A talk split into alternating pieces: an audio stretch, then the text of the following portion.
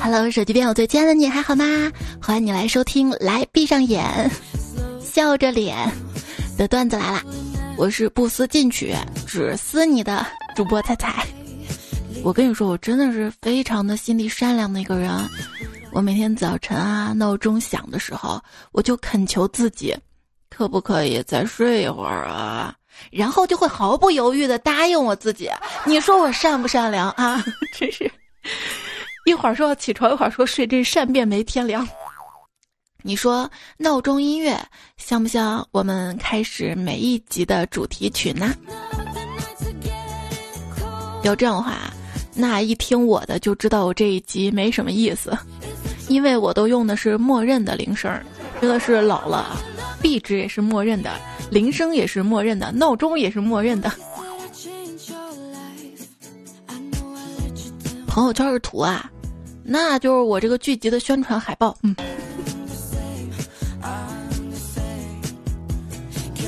早睡早起跟晚睡晚起，睡眠时间是一模一样的啊，为什么早睡早起这么痛苦，晚睡晚起却这么爽呢？嗯，叛逆，一定是叛逆。你让我早睡早起，我偏不，我就晚睡晚起，这一定是叛逆之后的快感。因此，单机熬夜。什么是单机熬夜呢？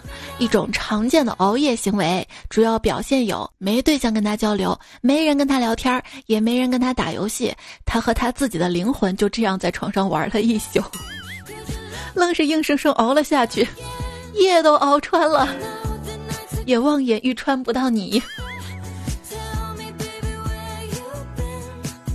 人类睡觉啊，就像手机充电一样。睡两倍的时间也不可能充到百分之二百，但是如果一天充好几次电，那么你会发现电池会越来越不耐用，所以早点睡吧。哎，你喜欢仰着睡还是侧着睡啊？把一只双峰骆驼和一只单峰骆驼，它们背靠背的躺下，那不恰好就可以拼在一起？那不就拼图吗？说到动物啊，一个合情的推理，你看。猫的叫声是什么？是喵。猫字怎么写？反犬旁一个苗。喵怎么写？口字旁一个苗。羊的叫声是什么？是咩。口字旁一个羊。那么狐狸的叫声，胡字怎么写？反犬旁一个呱。那么狐狸的叫声应该是呱。咕咕咕咕咕，就口字旁一个鼓，是谁的叫声呢？是鼓的叫声吗？不是我睡不着，肚子饿了的叫声。有点饿，也有点想你，真想打开饿了么点个你。我是发现了啊，在我又困又饿的时候，如果我点了外卖，那个时候会立刻困的眼睛都睁不开。但是如果我我就一直忍着不点。我会饿到根本睡不着，翻来覆去，翻来覆去。算了，我宁愿饿着，主要是因为我懒，不想下床。我大概就是思想的米其林，行动的泔水桶。语言上的老司机，行动上的大怂逼。我的语言跟行动里怎么说呢？就是你让我跟你在那儿唠嗑吹牛，我半天能吹出一篇长篇小说。但是你让我写八百字的总结，我零食能吃十袋都写不出来。上班就像上坟啊，上班哪能跟上坟比啊？给前任上坟，我应该还挺高兴的吧？老板，有没有搞错啊？我们有六十个员工，而接送的班车座位只有四十个啊。老板说：“没错啊，只有这样你们才肯提前上班啊。”所以说，晚上加班到十点钟给你报销回家打车费，还是让你加班啊？打车费多少钱啊？好几十，加班费呢？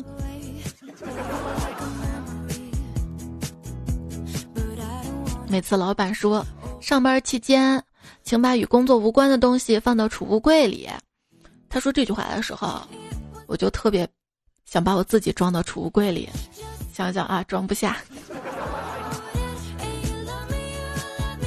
公司有两个办公地点，一个远一个近，每天长途跋涉的去远的地方上班，真的受不了啊！今天鼓足勇气跟老板说：“老大，我想在近的地方上班，行不？”老板看了我一眼：“你呀，在家上班都行。”嘿嘿，这这是同意了呗？什么？我工作没了？不是说让我在家上班的吗？爱上上不上，嗯。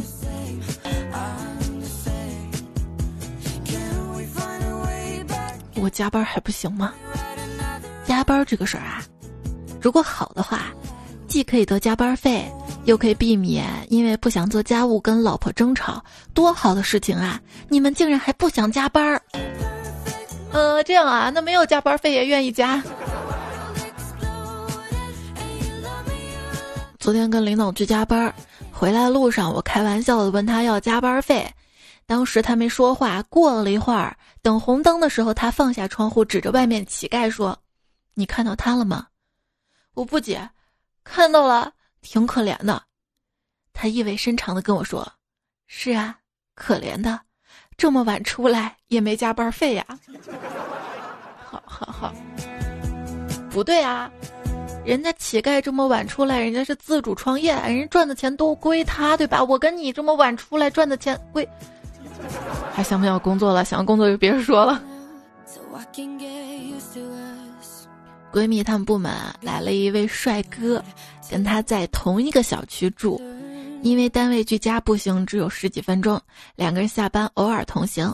最近啊，小帅哥每天都到办公室等着她一起下班。闺蜜含蓄的就告诉他：“我我我有男朋友啦。”听到这儿，这小帅哥才不好意思道出原委。原来这几天啊，回家必经路口的洗车行门口拴了一条大狼狗，他一个人害怕害怕。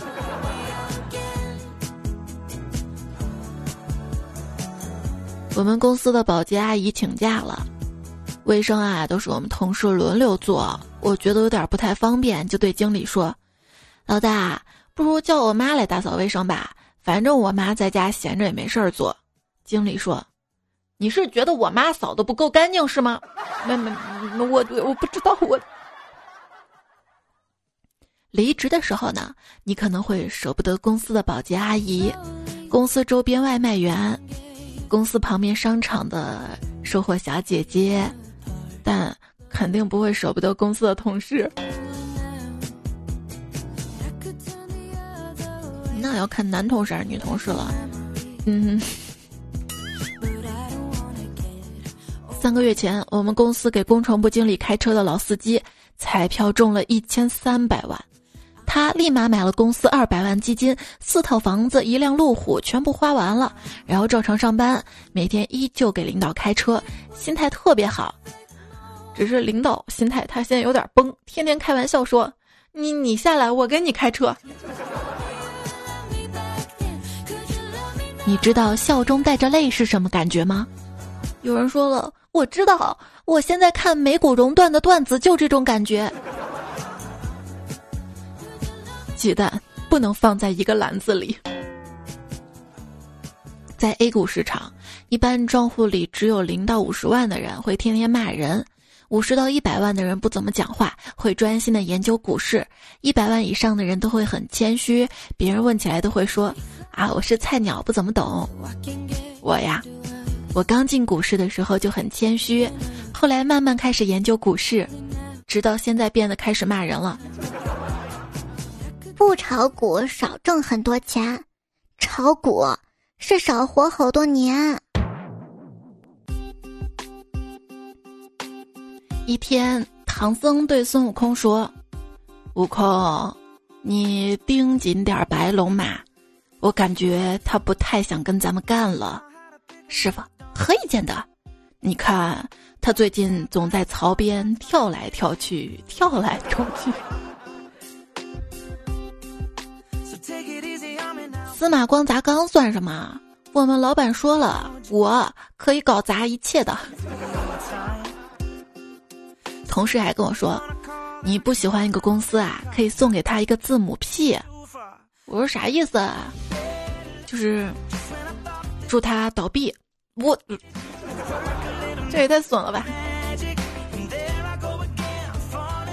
今天老板发信息来说我被辞退了，我寻思着现在特殊时期不是不能辞退员工吗？打电话问了之后才知道，原来是公司倒闭了。那那没事儿了。那之后呢？我在朋友圈发了一段话：我出来了，离开了，就不再回去了。我希望自己好好的，努努力，让一切都美好起来。让生活幸福起来。一个损友竟然把自己的昵称改成民警，回复我说：“彩彩呀，身为教官啊，你这么想我很欣慰。希望你出狱之后洗心革面，好好做人。”最近找工作基本上都是视频面试。我有个朋友在面试一家公司，几轮面试下来，人还没去上班，呵，居然跟公司 HR 网恋了。公司掌管招聘和裁员的人事办公室，供着招财猫，没毛病。你说诸葛亮出山前也没带过兵啊？哎，你们凭啥要我有工作经验？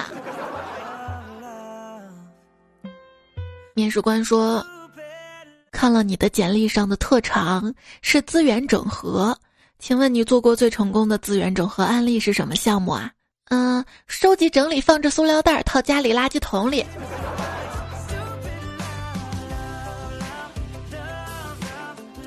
哎，我看你这个特长写的是造谣能手啊，来向我们展示一下你的特长吧。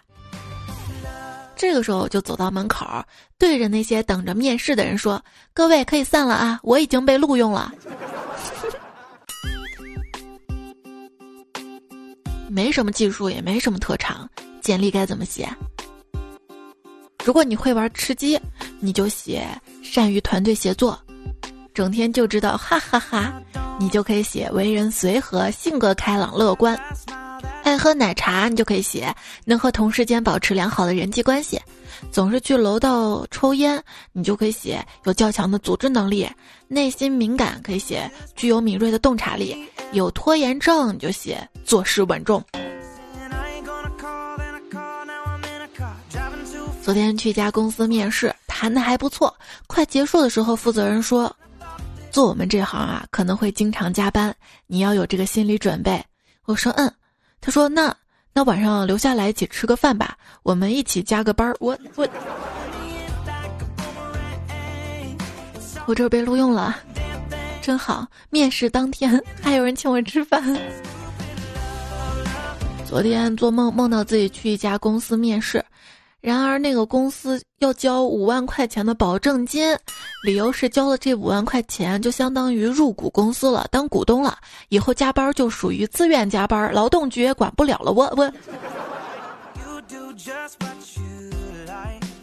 去养殖公司应聘，我说我是学计算机专业的，老板大喜说公司就需要你这样的人才呀，于是入职了。入职之后，老板把我领到他们养鸡场，面对着一眼望不到头的鸡。老板跟我说：“来计算一下，我我可以喝鸡汤吗？”东京电视台有一个节目讲了一个特别励志的故事：一个日本人去爱迪生那儿应聘助手，爱迪生要考验他，就让他一个人去他的书房。爱迪生在书房的桌子上放了一堆的金银首饰。那个日本人看了这堆值钱货之后，忍了又忍，终于没有克制住，还是下了手，把这些首饰按种类、大小排放的整整齐齐。后来就被爱迪生录用了。录用这种。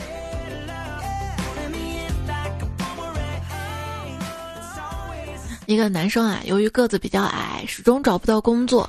有一天啊，他兴奋地回到家，对老婆说：“老婆，我找到工作啦！”老婆说：“真的吗？太好了！你什么工作啊？售楼，就是老板说了，我往房间里一站，房子看起来大了很多呢。”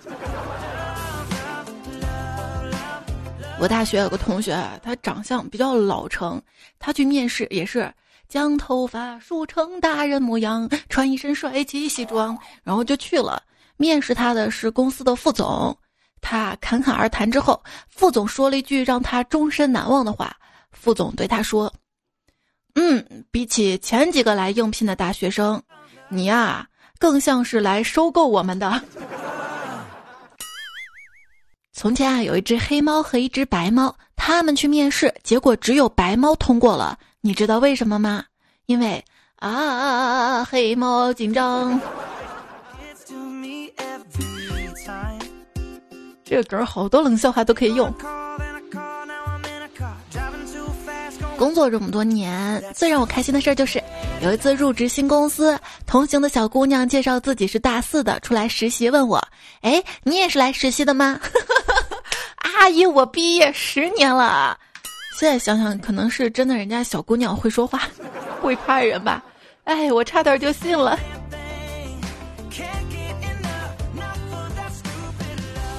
今天一个高中学霸来我们公司面试。以前啊，他总是嘲笑我没考上大学，现在落到我手心里了，产生报复心理。现在他只能原路返回，因为我就没让他进公司的门儿。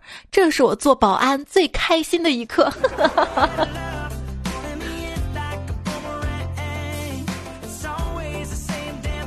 在公司食堂吃饭。人事经理过来让我少吃点儿，我问为啥呀？他说当初老板招我就因为我长得像招财猫，如果我再这样吃下去就是大脸猫了。大点招财猫，招的更多不行吗？哎，你知道吗？这次跳槽新公司，我遇到了伯乐啊！他提拔你了吗？没有，为啥？那伯乐说了，我相了这么多年马，还是第一次碰到驴混进来啊！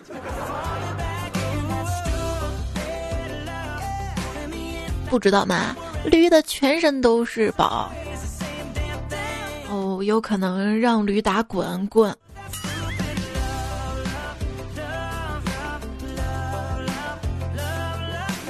像这样刚进入职场的年轻员工，一点魄力都没有。对公司有意见，连朋友圈都不敢发，我就不一样了，我我对公司没意见，没意见，真的没意见。看到一位同事在钉钉上签名，写着 “God is a girl”，我说上帝是女生，哎，你什么时候这么文艺了？他说这叫上天不公。想起曾经让同事帮我复制一下电脑里的文件，就正经那种。同事给我考了个快捷方式，在职场伪装一个情绪稳定的成年人真的是太累了。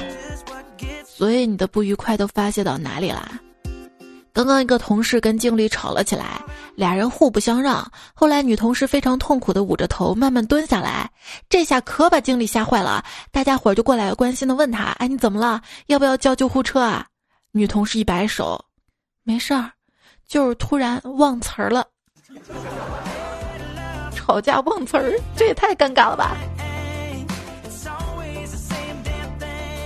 还记得刚到网媒工作的我，深刻体会到了它跟纸质媒体的不同，互动性更强。比如说，在网站发完文章，立马就能看到别人评论你傻叉。这天。我正在忙手头里的工作，感觉有点口渴。我旁边这时正好有人经过，于是我就对旁边人说：“帮我接杯水过来。”然后抬头一看，居然是老板。我接过水，淡定的喝了一口，然后说：“老板就是老板啊，接的水都比我自己接的好喝。”看着老板脸上缓缓出现的笑容，我知道我这份工作保保住了。下班铃声前十分钟的工作毫无意义。有下班铃声吗？我们这儿都是，领导就是下班铃声，领导不走，我们都不敢走的。这两天变化挺大的，楼下小铺的贴纸由春节放假通知变成了疫情防控通知，最近换成了旺铺转让，还旺铺呢？你看现在一点都不旺了。冷冷清清的。最近你还好吗？依然收听到节目的是段子来了，我是主播彩彩。今天说到了很多工作的段子啊，关于大家找工作遇到糗事儿，我们来分享一下。唯一说，今天面试了一个小姑娘，告诉她做销售工资上不封顶，全靠业绩，但是得受得了拒绝跟白眼儿，要脸皮厚，要心理素质好，要抗压能力强。她直接回我：“我抗压能力很强的，我老公二百多斤呢。”不是，正在喝水的我直接喷了他一脸。你看，你把人家妆都喷花了。早上去应聘，招聘的美女高管问了个奇怪的问题：“你最喜欢的演员是谁？”我说成龙。那你最欣赏成龙哪一点啊？敢作敢为。那举个例子吧。我走到他面前，抱住了他。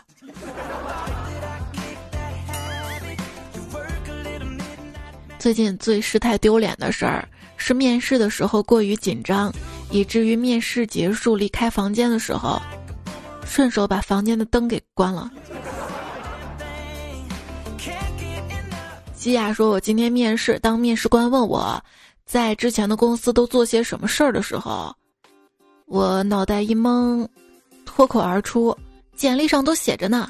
嗯，真人真事啊，猜猜。”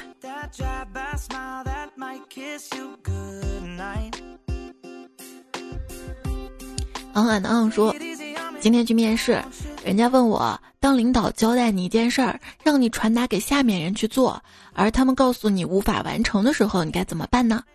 我说：“换人。”看着三个面试官表情变了，我我我哪里说错了吗？我，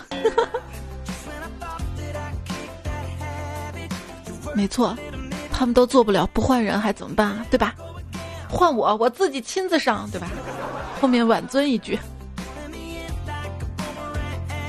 最美的时光说，我一个姐妹昨天面试，昨天下午被通知今天上班，今天大早起来上班去了。刚给我打电话说，她面试的是十六楼，在十五楼坐了一天，才发现原来不是这个公司。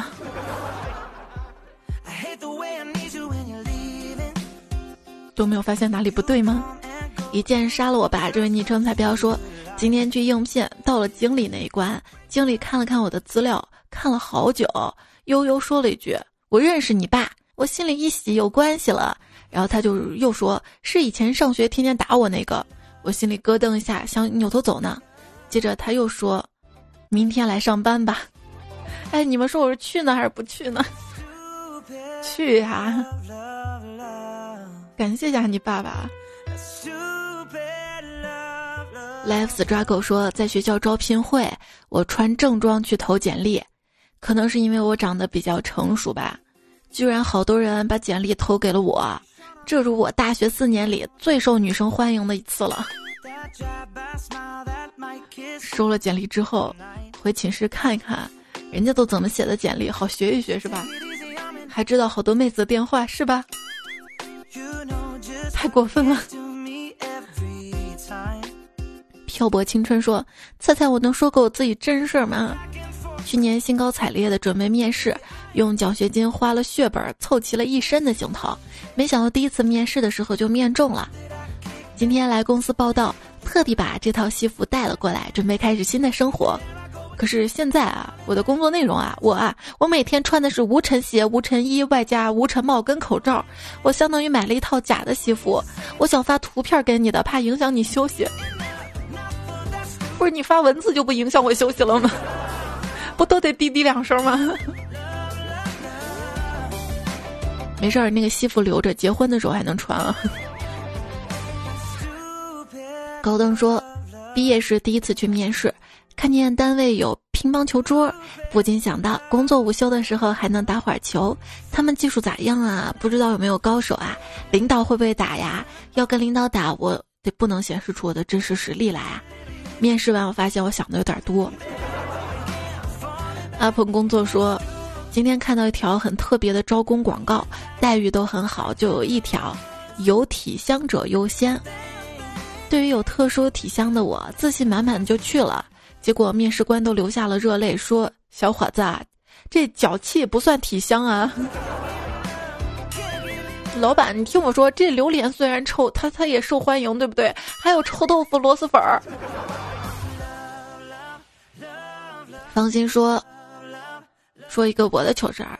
那天我去公司面试，他们人事部经理给我出了一个命题：假如我旁边有个要自杀的女孩子，我该怎么做？然后他就让他们公司一个女员工站到讲台上，我上去就对那个女的说。在你死之前，能不能满足我个愿望？他说：“那你说一下吧。”我说：“我到现在都还是处男。”然后，然后他就打了我一巴掌。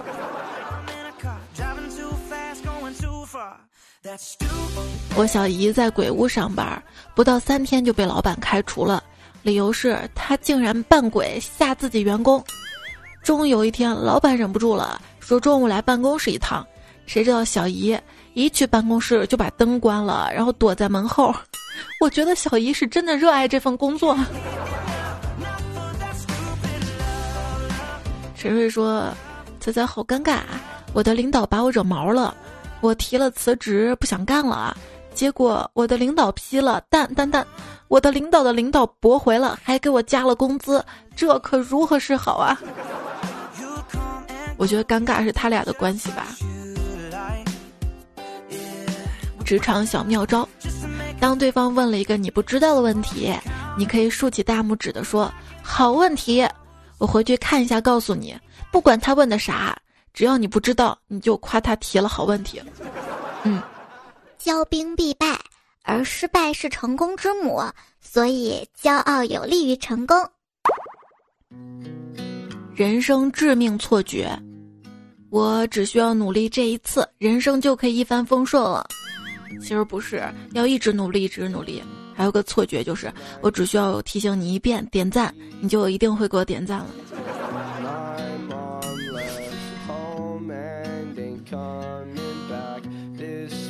我说，你只要订阅一下这个专辑，你就真的会订阅吗？好，大家记得订阅一下这个节目专辑啊，在这个专辑有一个订阅或者这个节目播放页右上角找一下。可以订阅这个专辑，每次更新的时候就可以听到啦。点彩彩点到我的主页，也关注一下主播。大家可以听一下我的情感节目，给我提点建议。我觉得我还是有希望的。前两天看私信，突然看到条提示，恭喜我获得了月度情感主播。哎呀，嗯，我就寻思着我还有档情感节目，彩彩的。月话和树洞，昨天前天都更新了，大家可以听听看啊。有什么意见建议给我提一下啊？我想我的戏路也不能这么窄，只能讲段子。还有我的微信公众号是彩彩，微信右上角添加好友，搜公众号。直接输入“彩彩”找到我，或者搜 “c a i c a i f m”，在对话框输入“晚安”，每天晚上可以听到我在睡觉前跟你说的晚安的话。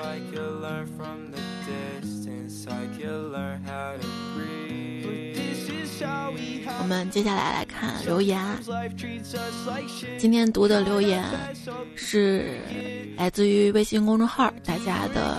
留言，还有前两期段子来节目关于做饭的留言。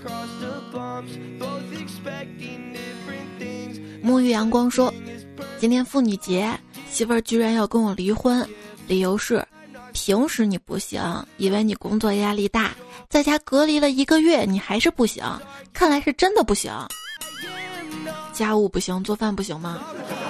努力吧啊！”蒙奇说。其实，哎，不装了，我那方面也不行，每次几分钟就完事儿了，然后就睡觉，身边人都还知道，爸妈因为这事儿还打我，老师也总教育我，没办法，我学习是真的差呀，考个试几分钟就交卷睡着了。青青说不会买菜的男人只不过是缺席了家庭生活的结果。他以为岁月静好，不过是有人负重前行。对我认为，买菜啊、做饭啊、洗衣服、家务，这些都是家庭生活的一部分。如果可以跟爱的人一起完成这些事情，其实是挺有意思的，也是能促进感情的。山河人间说，每次逛超市自己买菜都要拍照问男朋友的我，感觉很无力。还记得第一次一起去买菜，我看着价格高兴的说：“哦，原来菜价这么便宜呢。”男友说：“你别这样啊，很没有生活气息呀，仙女大人啊。” 好，后面内容稍微有一些些，如果吃饭小伙伴可以回避一下。Sara 说：“才跟你讲个真事儿，有一天我大蒜吃多了，晚上一直放屁，还挺臭的。然后我就说，老公，我是小仙女，怎么会放那么臭的屁呢？我老公接了一句：你是掉到粪坑里的小仙女。”HT 说：“最近在家实在憋不住了，老婆去超市买了臭豆腐自己炸。”跟我说想吃红糖刀切，于是我俩一起开工，用温水把红糖化开，加入面粉，我就在一边揉面。这时我女儿闻着味道进到厨房，看着我惊恐地说：“爸爸，原来你在玩屎，怪不得这么臭。”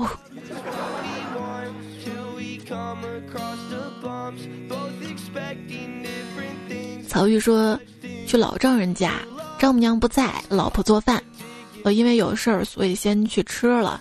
快吃完的时候，岳父大人开始吃饭，吃了一口，放下筷子，满含深情的对我说：“这么多年苦了你了。”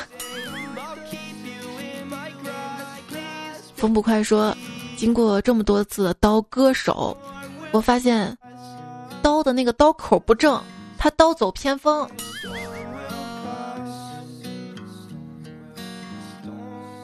昵称为这位朋友的昵称是乱码。他说：“彩彩，你想多了，开小吃摊儿不仅仅要会做，还要好吃，还得成本低，做起来快，卖相好才行。各位小吃摊儿老板根本不慌。那我就不能开一家彩彩精品小吃店吗？我就写着我这个店上菜慢，但是成本都是好的原材料。嗯。”能挣钱吗？不知道。喵骑士长说：“冰箱里只剩下肉了，没有口罩出不去。我想吃带叶子的菜。”没想到有一天也穷的只剩下肉了，对吧？我觉得肉是最不好办的，要买菜嘛，拿几个花盆还能种一种什么的。魏老师心里在线说。如果不是食材价格大涨，我的厨艺还能再涨两个台阶。风不快还回复你说再涨两个台阶，要是做炸了砸了砸砸了，谁给你台阶下？想吃炸鸡了，那天想吃炸鸡，又怕炸东西浪费油，因为我们家有个空气炸锅嘛，我就很机智，鸡翅拿奥尔良的腌料腌完之后。裹上淀粉一层，再裹上鸡蛋液一层，再裹上薯片碎。对，炸鸡不是要用面包屑吗？你就不要用面包屑，把薯片压碎，裹上那个薯片，它那个本来就是脆的，就不需要太多油去炸，放到空气炸锅里面，出来也贼好吃呢。大家可以试试啊。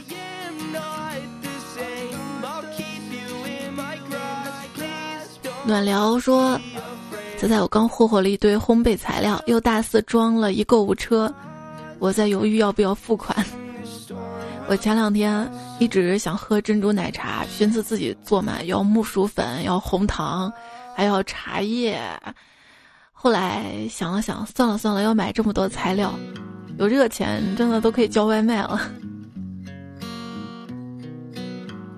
又有说，几年不喝奶茶的人，居然重新爱上了珍珠奶茶。发现时隔多年，材料的进化也太大了吧！不再是当年那种普通的奶茶了。对，想想以前上高中的时候，我们学校门口的奶茶两块钱一杯，买一杯还给你一张卡片上盖个戳，集满二十个戳还可以免费换上一杯。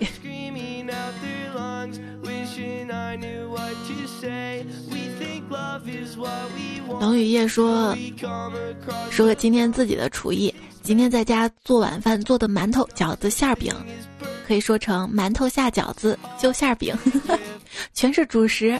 刚刚还吃了一碗手擀面，还在胀肚子。地标重庆。”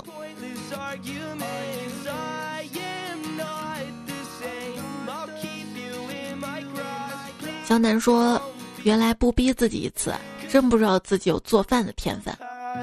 我跟你说，我做饭的天分，那都是逼出来的。就是一个人生活，没有人给你做饭，你又特别馋，想吃那些家乡的好吃的，就自己琢磨着做，就慢慢会做了。欲望是学做饭的原始出动力，就比如说特别想吃炸鸡。”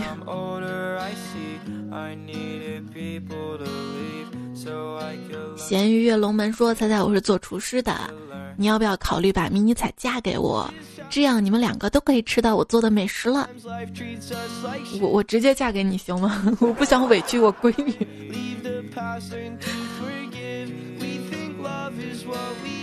始终不完美说：“我妈说没开水去烧壶水，我说不去，我怕烧的水不合你的口味儿。”胡涂涂说：“仔仔别煮汤了，煮我不香吗？”谭大大家的小小说：“好哇，我喝汤，你吃肉。对我们广东人来说，精华都在汤里，肉都是渣渣了。”行，我吃面条，你喝面汤。耶律流云说：“做饭不刷碗，刷碗不做饭。”随行说：“快开学了吧，在家天天得做饭、刷碗，还得上课。”那你爸妈呢？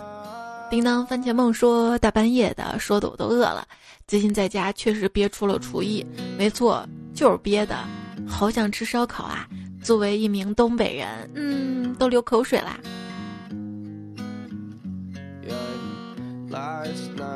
如果是电饼铛或者平底锅那种烧烤还行，要是炭烧的，家里可能也没这个条件吧。去年的时候，我还说邀请小伙伴一起做做烧烤什么的，就买了一堆烤串儿，冷冻的那种，放在冰箱里面，现在还没有吃。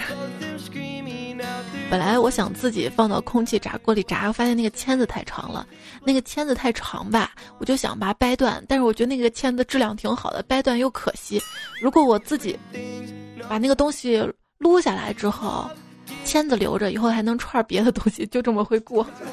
但是因为是冷冻的，冻得太瓷实了，又撸不下来，反正现在还冻着呢。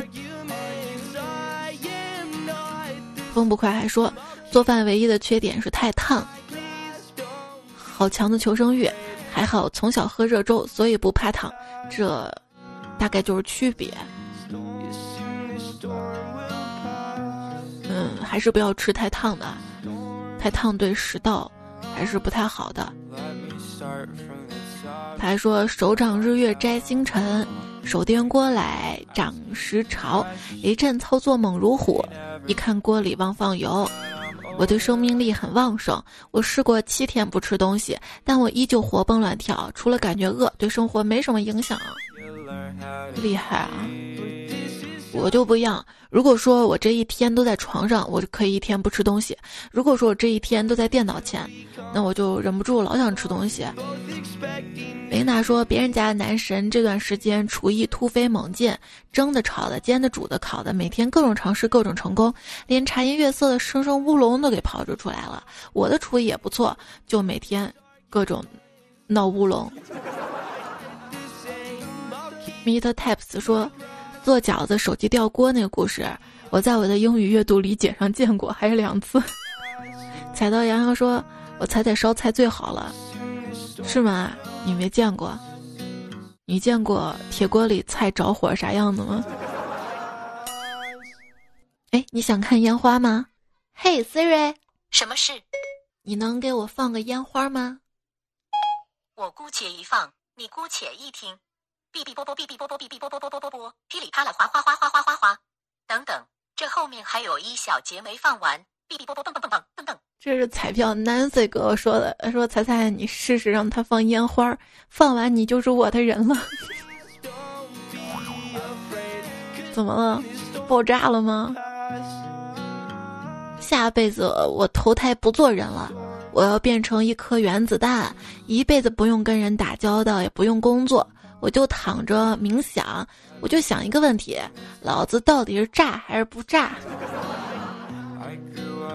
男子还说啊，我一个土豪朋友说，能用钱解决的问题都不是问题。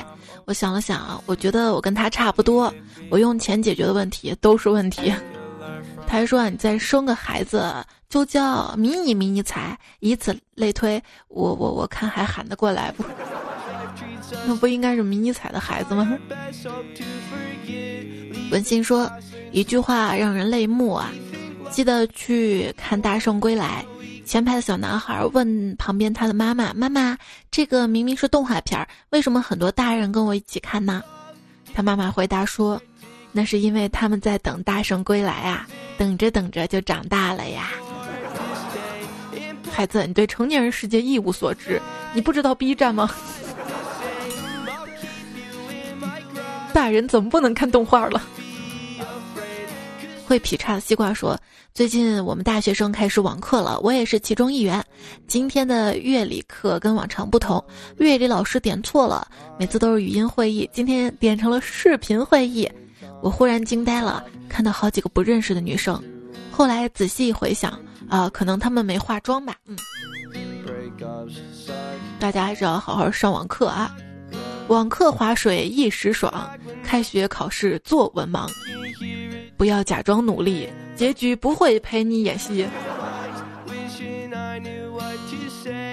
水云深树说：“仔仔，告诉你个悲伤的故事。小学的时候拿到奖状，贴满了三面墙。”然而没有考上高中。辉宇听说，我就特别喜欢删聊天记录，而且删特别频繁，感觉在消息页面有个东西就很难受。哎，我想到了我在什么情况下删聊天记录也删特别频繁，就是有秘密不想让对象知道的时候。他说：“因为我聊天记录删太快，把这一科的作业交到那一科群里面，又没办法撤回的情况发生了两次。”胶东的鱼说：“以前啊，接到推销电话很烦，这群人是不是有病啊？在最近啊，待在家里接到类似电话，竟然有点小惊喜。这个时候还有人记得我，我是不是有病啦？”老板打个酱油说：“打卡留言听语音，没有我才真不行。”听友幺幺零他说：“听了你节目三年了，第一次留言打油诗一首。”昭君飞燕杨玉环，个个美名世代传。如若采采生当时，哪有西施与貂蝉？西施跟貂蝉，那能比得过我？我的身材也就杨玉环。昵称下面有个神评论回复说：“你最开心的是看到评评论粉丝增多，其实这些评论全是我兄弟。那能来点姐妹不？替好多单身男票说的。”好吗？拜托。幺五五这位彩票说：“彩彩，我是你的忠实听众，那你不改个昵称让我认识你啊？”他说很喜欢你的声音，因为海上信号不好，很少在线听，都是下载了听。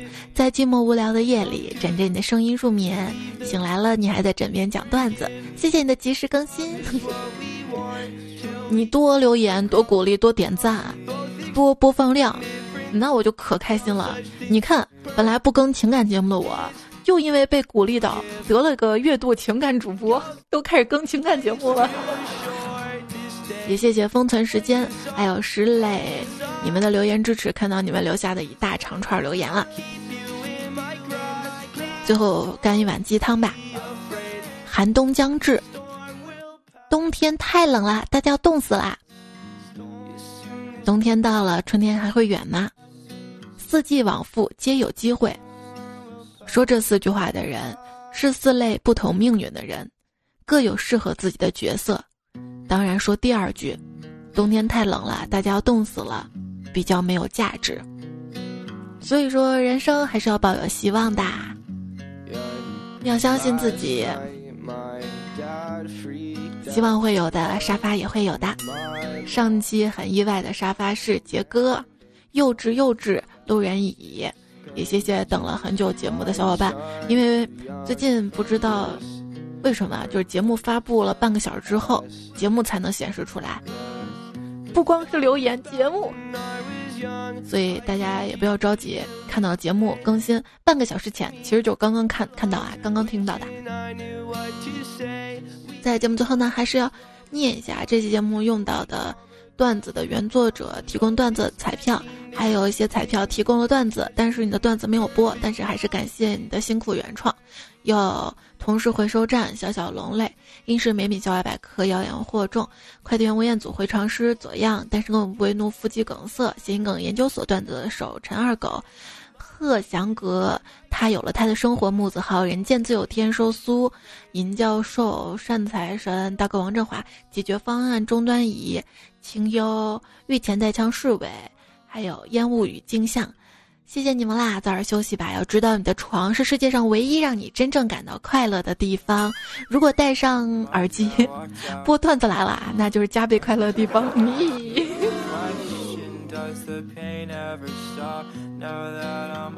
真的睡着多好啊！